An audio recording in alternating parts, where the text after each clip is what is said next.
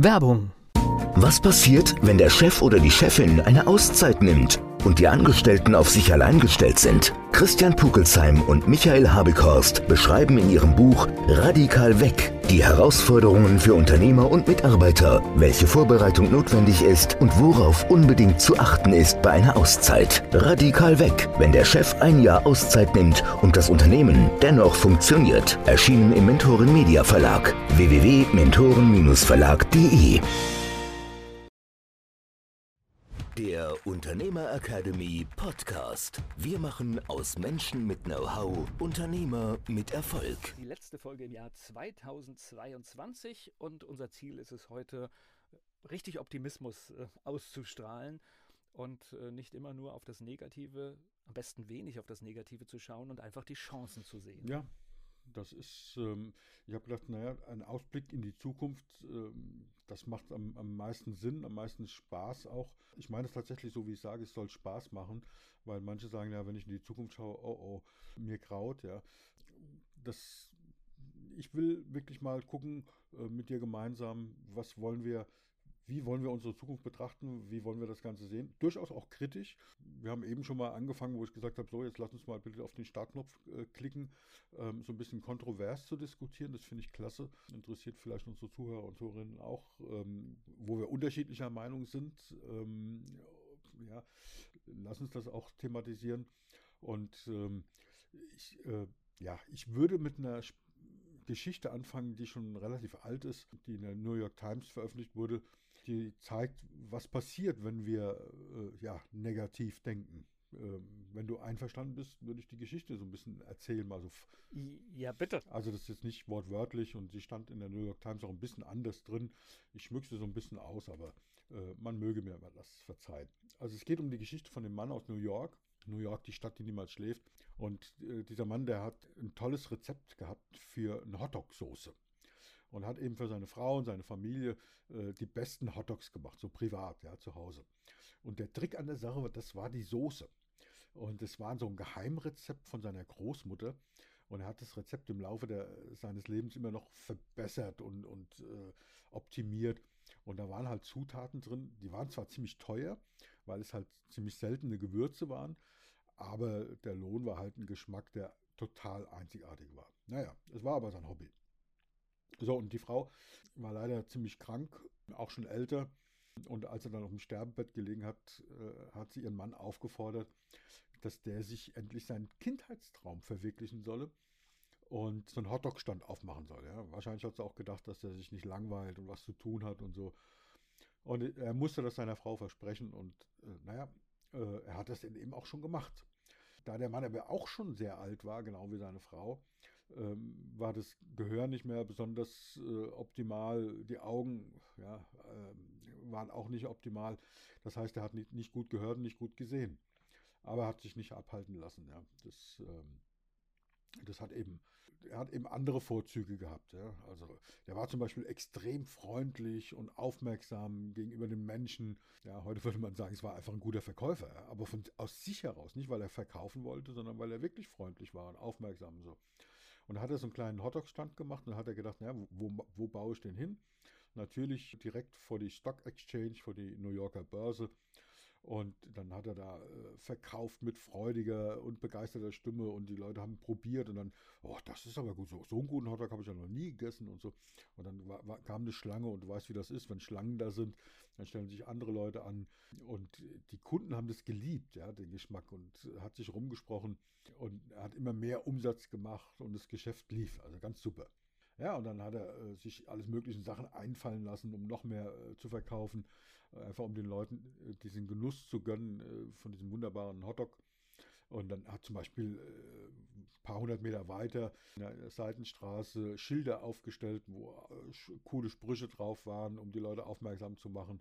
Also kurzum, das Geschäft lief hervorragend und immer mehr Leute haben Hotdogs gekauft. Ja brauchte immer mehr Würstchen, ähm, die von einem speziellen Metzger kommen mussten, weil sie eine spezielle Qualität haben mussten.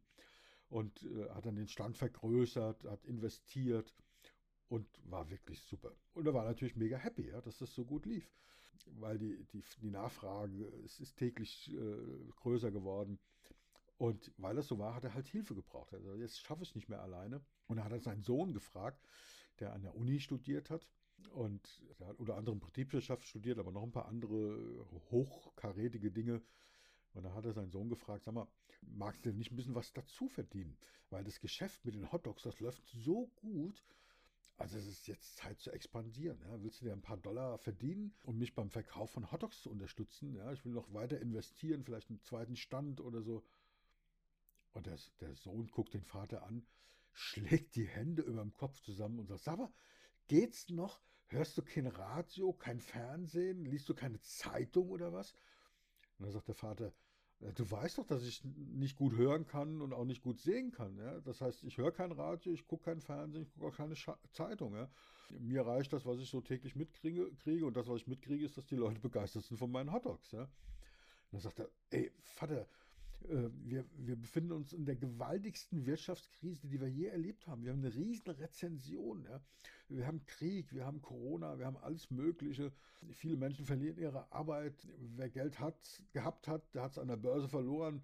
Den Banken geht es Geld aus. Wir kriegen an den Automaten bestimmt bald kein Geld mehr. Die, die Ersparnisse sind weg. Oh, nichts mehr ist sicher. Und du, du willst expandieren da ist der, der, der Vater dann ziemlich unsicher geworden, hat gesagt, ja, mein Sohn, der studiert, der geht auf die Uni, der liest natürlich Zeitung, der hört Radio, der schaut Fernsehen, der weiß bestimmt mehr als ich. Und da hat er also beschlossen, auf seinen, seinen, auf seinen Sohn zu hören. Ja. Hat eben die einfacheren Würstchen gekauft, die, die nicht von dem teuren Metzger waren, hat auf die extrem teuren äh, Zutaten mit den äh, extrem teuren Gewürzen verzichtet und die Soße nicht mehr selber gemacht, sondern äh, hat eine günstigere Fertigsoße gekauft. Und darüber war er natürlich so ein bisschen traurig. Und das hat man ihm angemerkt. Ja. Er war einfach nicht mehr so motiviert bei der Sache und so weiter. Er war auch nicht mehr ganz so laut und freudig ähm, beim, beim Verkünden, wie gut seine Hotdogs sind. Und ja, es kam, wie es kommen musste. Ja. Jeder, jeder ahnt es schon. So nach und nach haben die Leute immer weniger Hotdogs gekauft, ja, bis fast niemand mehr kam. Da hat der alte Mann gesagt, siehst du, mein Sohn hat recht gehabt. Wir befinden uns wirklich in einer schrecklichen Rezension und Wirtschaftskrise. Also wie gesagt, ursprünglich im, in der New York Times veröffentlicht worden und die erzählt uns von der Macht der Information und wie die unser Verhalten beeinflussen kann. Und, und die zeigt auch, wenn wir an die Krise glauben, wird es auch eine reale Krise geben. Ja. Also die Einstellung äh, als Grundlage für jede Veränderung, das ist das, was wir uns auf der Zunge zergehen lassen wollen. Und deswegen war so meine Idee, uns heute mal so ein bisschen über Einstellungen, Zukunft und Prognosen zu unterhalten und einen kleinen Blick in die Zukunft zu werfen. Oh, ich finde mich in der Geschichte komplett wieder, weil letztendlich agiere ich genauso. Ich habe, obwohl ich ein Medienmensch bin, meinen kompletten Nachrichtenkonsum auf ein Minimum reduziert, nämlich nur das, was mich so oder so erreicht, weil es über irgendeinen Drittweg zu mir kommt. Also Tagesschau gibt es bei mir nicht mehr. Ja, es ist auch immer wieder spannend, dass in der Welt so viele schlimme Sachen passieren, dass sie genau eine Viertelstunde Tagesschau reinpassen. Ja, ja. Ich, ja. Oh, jetzt könnten wir ein ganz großes Fass aufmachen. Äh, das ist, äh, ich weiß gar nicht, ob wir wirklich das sehen, was in der Welt los ist. Ganz sicher nicht. Ganz sicher ja, nicht. Genau.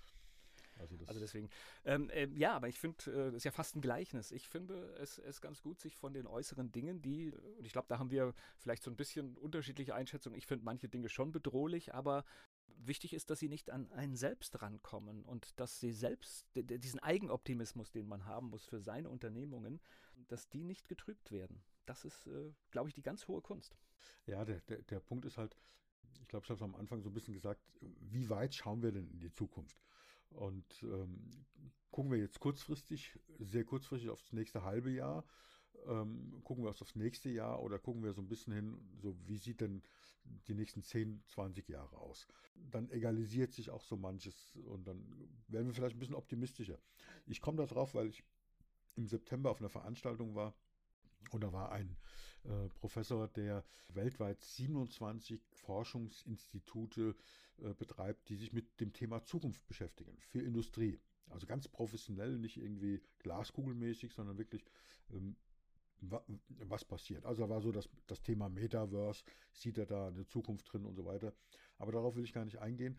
Er hat gesagt, aus seiner Sicht, und die machen keine kurzfristigen Betrachtungen, sondern die machen längerfristige Betrachtungen oder mittelfristige Betrachtungen. Sein, sein Zeithorizont fängt bei mindestens zehn Jahren an und geht so äh, zwischen 10 und 50 Jahre. Das ist das, was die betrachten. Und dann sagt er, in diesem Zeithorizont haben wir eine goldene Zukunft. So hat er sich ausgedrückt. Er hat gesagt, die, die schlimmsten Probleme, die wir haben, sind in diesem Zeitraum gelöst. Das dauert so zwischen 10 und 30 Jahre, dann sind die schlimmsten Probleme gelöst. Und dann haben wir alle geguckt und haben gesagt, was meint er damit? Er hat gesagt, also, wir reden über Kernfusion, also sprich zwei äh, Atomkerne, äh, sehr einfache Atomkerne, also Wasserstoffatome, Isotope dazu für die Fachleute, fusionieren zu einem Heliumkern. Und dabei wird extrem viel Energie frei. Das ist die Energie, die auch in der Sonne frei wird. Ja. Mit ganz, ganz wenig Nebeneffekten, keine radioaktive Strahlung, jedenfalls äh, nur minimalste, ähm, die auch äh, sehr, sehr kurzlebig ist, äh, keine großen Schäden anrichtet. Es bleibt kein Brennstoff übrig. Also super cool.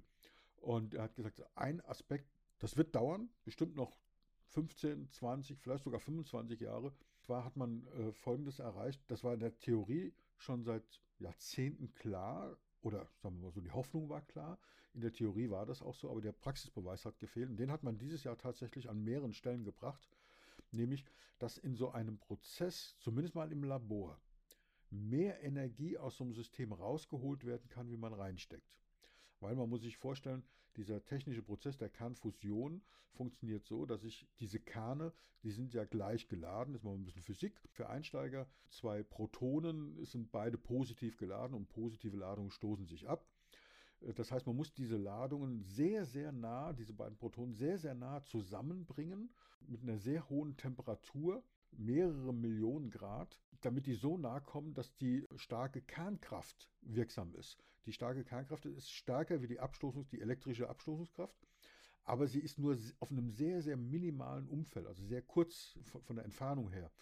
So, und ähm, da, um, um diesen Zustand dieser extrem hohen Temperatur und, und diesem hohen Magnetfelder, die da notwendig sind, überhaupt zu erreichen, müssen wir enorme Energien aufwenden. So, und jetzt ist natürlich, sag mal, okay, ich will Energie rausholen, brauche aber ein, ein unglaubliches Potenzial an Energie, die da reingesteckt werden muss. Da macht es natürlich schon Sinn zu überlegen, ja, kriege ich mehr raus, wie ich reinstecke. Und dieser Beweis ist tatsächlich gelungen. Das heißt, man weiß jetzt, dass es nicht nur in der Theorie funktioniert, sondern auch in der Praxis.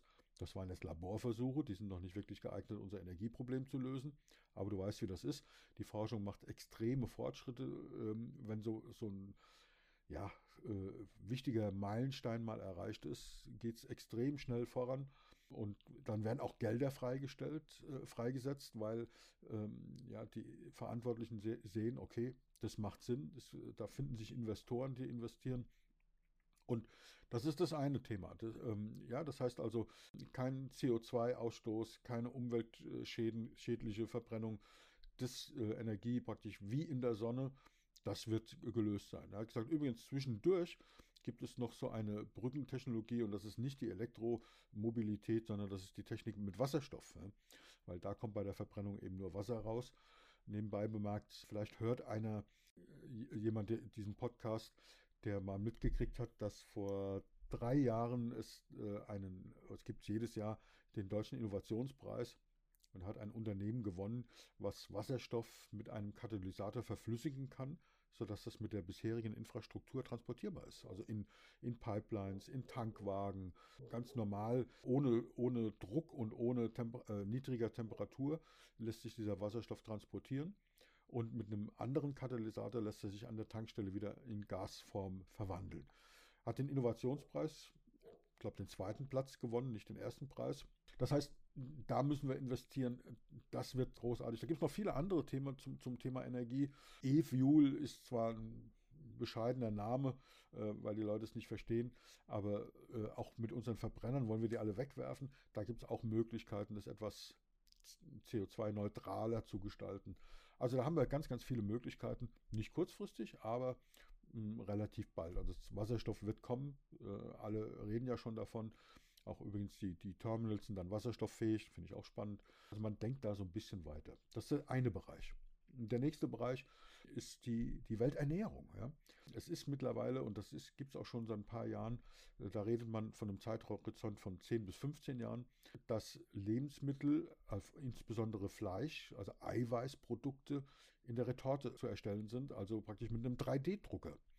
Ähm, das heißt also, es, äh, mal abgesehen von, von, diesem ganzen Riesenthema, berechtigten Thema mit Tierwohl und so weiter, gibt es da auch äh, ganz, ganz wenig Umweltschäden. Äh, es gibt keinen Methanausstoß. Ähm, es wird einfach, ja, in einem 3D-Drucker kannst du dein, dein Steak drucken. Diese Technologie wächst ganz extrem. Da gibt es Länder, die sind da Vorreiter, Israel zum Beispiel, ähm, aber auch die Holländer sind da sehr stark, viele andere Länder auch. Also das wird auch passieren und äh, man sagt, also dass diese Technik das Potenzial hat, äh, den Welthunger zu erledigen. Ja, das ist also auch, das sind so, so zwei kleine Beispiele, hat noch viel, viel mehr erzählt von Dingen, die so, ja, wir reden über einen Zeithorizont zwischen, wie gesagt, 10 bis 30 Jahren, aber wo wir sagen, okay, es lohnt sich jetzt da aufzustehen, mutig zu sein und äh, da in die Zukunft zu schauen und uns nicht von diesen kurzfristigen Dingen, die sicherlich dramatisch sind, beirren zu lassen und zu sagen, ja, wir haben eine große Rezension, wir haben dies, wir haben jenes, wir haben Krieg und sich davon den Mut nehmen zu lassen. Ja, dass ich glaube, dass es wichtig ist, jetzt mutig zu sein, optimistisch zu sein, weit in die Zukunft zu schauen. Wir haben tatsächlich Chancen. Wir müssen sie nur ergreifen. Und das ist, äh, ich glaube, das ist ein toller Ausruf, weil ich glaube, gerade in unserem Land müssen viel mehr Chancen äh, ergriffen werden. Weil jetzt alles, was du da gerade so aufgezählt hast, wenn ich halt höre und, und du schaust halt, welche, welche Rolle wir bei ja, Atomkraft haben, zukünftig, äh, äh, ist das schon erschreckend, ja. Da kann man ja auch wirklich drüber diskutieren und auch unterschiedliche Meinungen sein. Grünen Minister sagen, äh, Kohle wird wieder äh, forciert, weil es jetzt notwendig ist. Sag ich, ja, es ist notwendig. Aber stattdessen, und dann aber gleichzeitig Atomkraftwerke abzuschalten, da denke ich, ja, Atomkraft ist eine, eine unausgereifte Technologie, muss man ganz klar sagen. Unausgereift deswegen, weil man von Anfang an wusste, wir haben kein, keine Lösung für dieses Entsorgungsproblem. Die Technik an sich ist mega sauber. Ja? Die ist bewährt, die ist sicher. Also das besser wäre es ohne. Also da bin ich wirklich der Meinung. Aber ist Kohle wirklich jetzt besser? Äh, also ich weiß nicht, irgendwie verstehe ich da die Welt nicht. Ich glaube, da ist viel Lobbyismus im Spiel. Wobei, äh, also jetzt, äh, jetzt, können wir den Optimismus auch noch ausbreiten. Auch wir sind in Sachen Kohlekraft ähm, ganz, ganz weit vorne, weil wir wissen, wie man äh, zum Beispiel CO2 wieder einfängt und äh, gar nicht in die Atmosphäre lässt. Ja? Also das ist natürlich jetzt die Frage, wie lagerst du das, was machst du? Ähm, aber theoretisch ist auch Kohle ja sauber machbar. Ist, das ist der Punkt. Äh, ganz viele Technologien, das ist das, was ich angerissen habe mit dem Verbrennungsmotor. Wollen wir die alle wegwerfen oder wollen wir uns darum kümmern, äh, wie die sauberer werden? Ja, was ja möglich ist. Also weg mit ähm, der Ideologie ist eigentlich, das ist, ich, ich glaube, das wäre ein ganz großer Schlüssel für die Zukunft. Äh, immer, immer, wenn man ideologisch unterwegs wird, wird es schwierig, weil man viele Lösungen nicht mehr sieht. Wir haben im Vorfeld, und ich weiß nicht, Volker, wollen wir das mit reinnehmen, ein bisschen darüber diskutiert, über den Unterschied zwischen Betriebswirtschaft und Volkswirtschaft und deine Meinung dazu? Magst du die hier? Äh, können wir machen, weil, weil ich bin, was, was mich betrifft, mein, meine Unternehmung, bin ich absolut äh, positiv äh, gestimmt und mache mir keine, keine Gedanken. Volkswirtschaftlich äh, erstaune ich schon über manche Dinge, die halt gerade passieren, wenn du halt siehst, dass Traditionsunternehmen zumachen, dass wir ein Land sind, wo mittlerweile sich eine Bäckerei nicht mehr rechnet. Das, äh, das schockiert mich. Ja, das, ähm, ich sehe es ein bisschen anders. Ich, sehe, ich glaube, das ist kein volkswirtschaftliches Problem, das ist ein politisches Problem. Weil äh, volkswirtschaftlich äh, denke ich, dass äh, du hast, welchen Begriff hast du äh, genannt? Diese Deindustrialisierung, ne? oder? Genau. Ja. ja. Ich glaube, dass wir gar kein Industrieland sind. Wir haben keine Bodenschätze, wir haben keine Ressourcen. Ja, wir haben Kohle gehabt, äh, daher kommt das. Wir haben viel zu lange subventioniert in diesen Bereichen. Es findet heute noch statt in, in vielen Bereichen ich glaube, dass wir uns auf diese äh, grundsätzlichen Dinge äh, wieder fokussieren sollten. Dieses Made in Germany im Sinne von ähm, nicht Handwerk gemacht, sondern Wissen.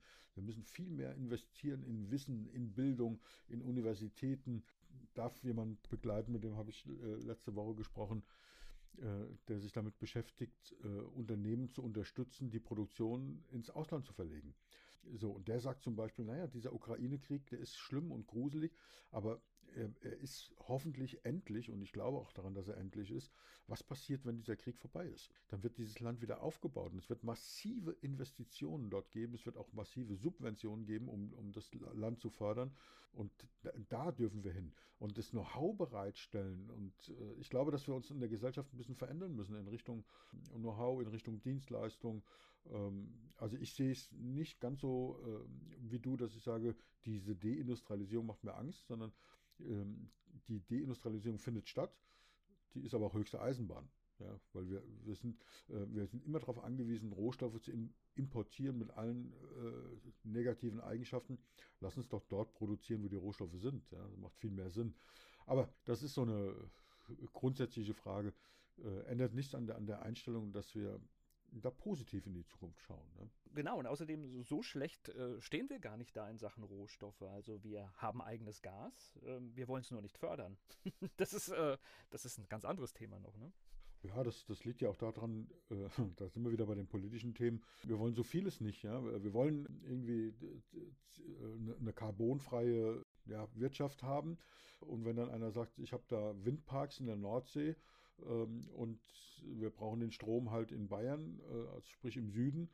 Äh, dann kommen irgendwelche Umweltschützer und sagen, also die, Stromtrasse darf hier aber nicht durchlaufen. Ne? Das geht aber nicht, weil da irgendein Frosch durch die Gegend hüpft. Ja? Also ich bin auch extrem für Naturschutz, aber ja, dusch mich, aber mach mich nicht nass. Also das ist irgendwie schwierig. Ähm, das, ich, naja, oder, oder du musst, du musst überlegen, auch das ist natürlich, äh, aber das finde ich halt immer schade, du kannst auch das Stromnetz umbauen. Auch das ist machbar, nur du musst es halt irgendwann machen. Ja, genau. So, und, und was, was da möglich wäre, äh, wenn wir dort investieren würden in diesen Bereichen, das ist das, was ich sage. Ich habe da keine, keine Bedenken, wenn da irgendwelche Traditionsunternehmen schließen. Was Schlimmes, da bin ich bei dir, ist, wenn Bäckerei sich nicht rechnet. Das äh, ist, finde ich, gruselig. Ähm, das aber das ist äh, meiner Meinung nach ein, ein politisches Thema. Da dürfen wir noch so ein bisschen dran, dran arbeiten oder vielleicht auch ein bisschen mehr dran arbeiten. Aber grundsätzlich. Äh, du hast natürlich recht und das, das, es ist grundsätzlich ein politisches Thema, weil äh, unsere Energiepreise werden über äh, Börsenverfahren quasi festgelegt und das ist menschengemacht und kann jederzeit gestoppt und aufgehoben werden. Jederzeit. Ja, nicht nur das. Wenn ich sehe, dass es an dem, an dem teuersten Produkt äh, aber das System kannst du äh, jederzeit stoppen. Du kannst sagen, äh, also ja, wir, wir, wir haben so schlimme, schlimme Dinge erlebt wie 9-11, was passiert? Die Börse wird geschlossen. Ja, genau. Sofort. Genau. genau. Ja, mit, auch mit Sinn, ja. Ähm, macht Sinn, weil drei Tage später ist wieder aufgemacht worden, oder weiß nicht, wie lange das war. Und dann haben sich die Gemüter wieder beruhigt. Das prima, genauso. Äh und du hast die erste Spekulation, du hast die erste massive Spekulation hast du verhindert, ja? Also ein paar waren vielleicht schnell genug, aber du hast einfach dieses strukturelle hast du verhindert und genau das könnte man jetzt auch machen. So, aber wir wollen es ja positiv schließen. Genau. Das Jahr.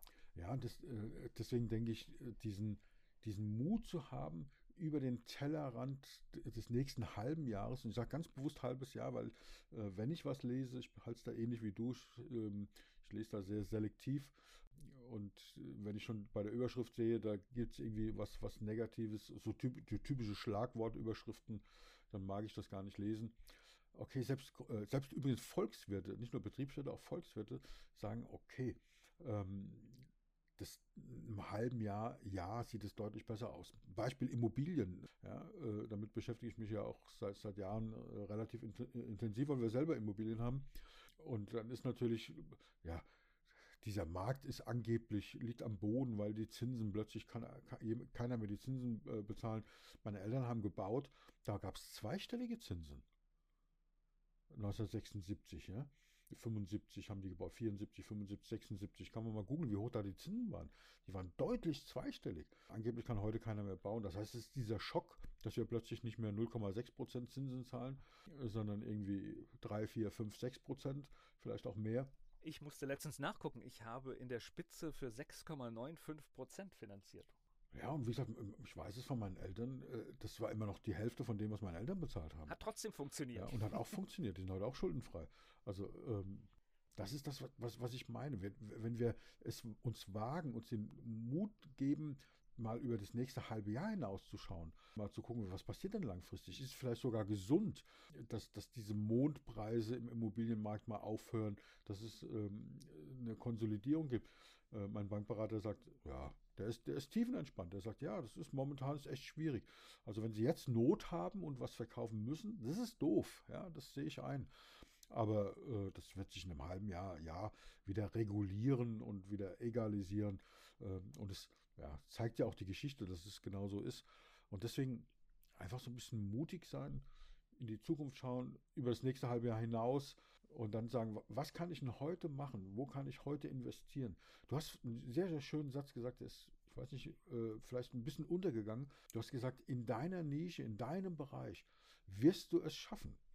Und das ist genauso, wenn wir unsere, unsere Nischen, unsere Bereiche schaffen und sagen, was müssen wir denn nicht großpolitisch, nicht äh, kosmopolitisch, sondern in unserem kleinen Umfeld. Was können wir tun, um erfolgreich zu sein? Dann fallen uns doch Dinge ein, oder? Ja klar, also da, da, fallen ja auch eine Menge Dinge ein, ja. Ja, und, und vor allen Dingen, jetzt sind wir wieder bei der, bei der großen politischen Lage. Wie du sagst, wir können, wir, wir können manchmal ja noch nicht mal zwei oder drei Monate äh, in, in, in dieser Zeit äh, einschätzen, was passieren wird. Und deswegen ist es auch wichtig, es weitestgehend außen vor zu lassen. Ich will es gar nicht schönreden. Bitte, es ist, wir reden hier keine Folge zum, zum Schönreden, ja? Genau. Nein, aber, aber das Ding an der Sache ist, ich weiß nicht, was passiert und ich muss aber den ersten Schritt machen, um erfolgreich zu sein. Und das bedeutet, ich muss loslegen und wenn dann etwas ist, was mich betrifft, muss ich schauen, äh, wie passe ich mich an. Ja, das ist vielleicht äh, so ein schönes Bild, was ja bestimmt schon oft bemüht wurde, wenn du halt den Ozean überqueren willst, dann hast du halt dieses Fernziel vor Augen, ja. Aber du musst erstmal die Brandung überwinden, die am, am, am Ufer ist, weil das ist Wasser flacher und wenn es, äh, wenn die, die, die Tiefe da flacher ist, dann sind die Wellen halt höher, ja. So. Und äh, diesen Bereich musst du erstmal überwinden. Ähm, und so sehe ich das. Und da muss der Blick halt ähm, ein bisschen über den Horizont hinausgerichtet werden. Wo wollen wir denn hin? Und ich glaube, wir haben da sehr, sehr große Chancen. Wir müssen da wirklich agieren, wir müssen die großen äh, Dinge angehen. Ja, es ist eine, es ist eine Aufforderung, es ist ein, ein Mutmach, äh, eine Mutmachfolge, die wir hier machen, über das nächste halbe Jahr und Jahr hinauszuschauen und jetzt die Schritte zu machen, um in Zukunft weiter erfolgreich zu sein. Ja. Und dabei, ja, bleibt mir zu wünschen, nicht zurückschauen, wie war das Jahr, sondern nach vorne äh, schauen, wie werden die nächsten 10, 20 Jahre, wie viel Spaß haben wir, wie viel Freude haben wir, wie viel Erfolg werden wir haben. Und dabei wünsche ich allzeit, bleiben Sie mutig. Der Unternehmer Academy Podcast. Wir machen aus Menschen mit Know-how Unternehmer mit Erfolg. Werbung. Was passiert, wenn der Chef oder die Chefin eine Auszeit nimmt? Und die Angestellten auf sich allein gestellt sind. Christian Pukelsheim und Michael Habekorst beschreiben in ihrem Buch Radikal weg die Herausforderungen für Unternehmer und Mitarbeiter, welche Vorbereitung notwendig ist und worauf unbedingt zu achten ist bei einer Auszeit. Radikal weg, wenn der Chef ein Jahr Auszeit nimmt und das Unternehmen dennoch funktioniert. Erschienen im Mentoren Media Verlag www.mentoren-verlag.de